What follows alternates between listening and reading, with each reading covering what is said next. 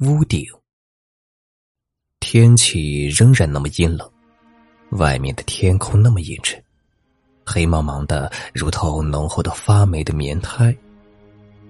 李蕊清极其不情愿的被一大群人拥簇着进了黑漆漆的大屋子里面。屋子很大，头顶盖着黑色瓦片，密不透风。加上今天天色也是黑沉沉的，所以屋子里面更加的阴森灰蒙。各种各样的人们喧哗的走出走入，大人们脸上堆满了虚假的悲伤，是的，很假。连还是八岁小孩子的李蕊清也看得出来，大人们尽管努力的装着很可悲的表情，但那悲痛却是给别人看的。死的是李奶奶。李蕊清听周围的几个大人说，李奶奶是从河堤上摔了下来，却没有立即死去，因为年纪过高，所以医治无效。而最令李蕊清害怕的是，她一早就听到了李奶奶额头生疮腐烂生蛆虫的事情。李奶奶额头碰出了一个巨大创口，并且这个创口已经无法痊愈，所以一直在腐烂着。那巨大腐烂口开始长了许多蛆虫，不断吞吃着李奶奶腐烂的肉。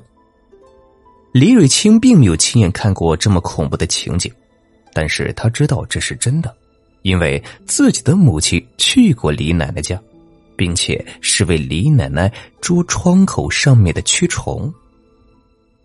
李蕊清听到母亲在吃饭的时候抱怨说：“哎呀，还这么拖着，半死不活的。”可真是让我们活受罪啊！刚刚又去给他捉那些恶心的蛆虫了，一想到那些白色的蛆啊，在他额头上腐烂发脓的肉里蠕动，我就想吐啊！父亲在旁说：“哎，没办法，谁叫他老人家是村子里最老的呢？还帮忙照顾村子里那么多小孩你呀，也就忍耐一下，我看他也活不了多久了。”这让李蕊清感到莫名其妙的害怕。他也是看过腐烂的东西的，他之前见过浮在池塘水面上的腐烂的猪，肚子圆鼓鼓的，仿佛随时会爆炸一般，有一堆堆的蛆虫疯狂的从肚子里蠕动着。李蕊清看到这些情景的时候，不觉得恐怖，可是当听到是人的时候，他觉得很恐怖。而在昨天。李奶奶终于撑不住了，在所有人的红色的棺材颜色非常鲜艳，甚至鲜艳的散发着诡异的红色光泽。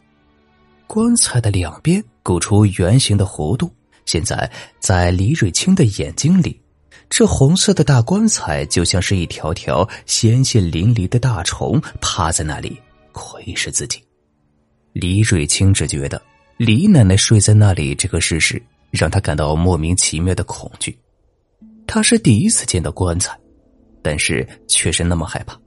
他甚至想到自己将来也要睡在这里，那该是多么可怕的一件事情啊！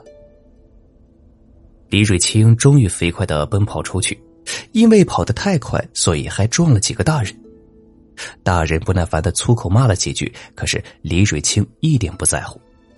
他现在想的只是如何赶快离开那个令人不断冒出冷汗的鬼地方。他一口气跑出了屋子外面，停歇下来，不断的喘气。外面仍然是灰蒙蒙的一片阴霾，但是这令李蕊清感到轻松一点。头顶上的天空如同患有白内障病人的眼睛一样浑浊而灰蒙。寒风吹了过来。吹在冰冷的身上，李瑞清觉得很冷，他决定回家去了。可是，就在他转身的那一刹那，他看到屋顶上面灰蒙的瓦片上趴着一个人。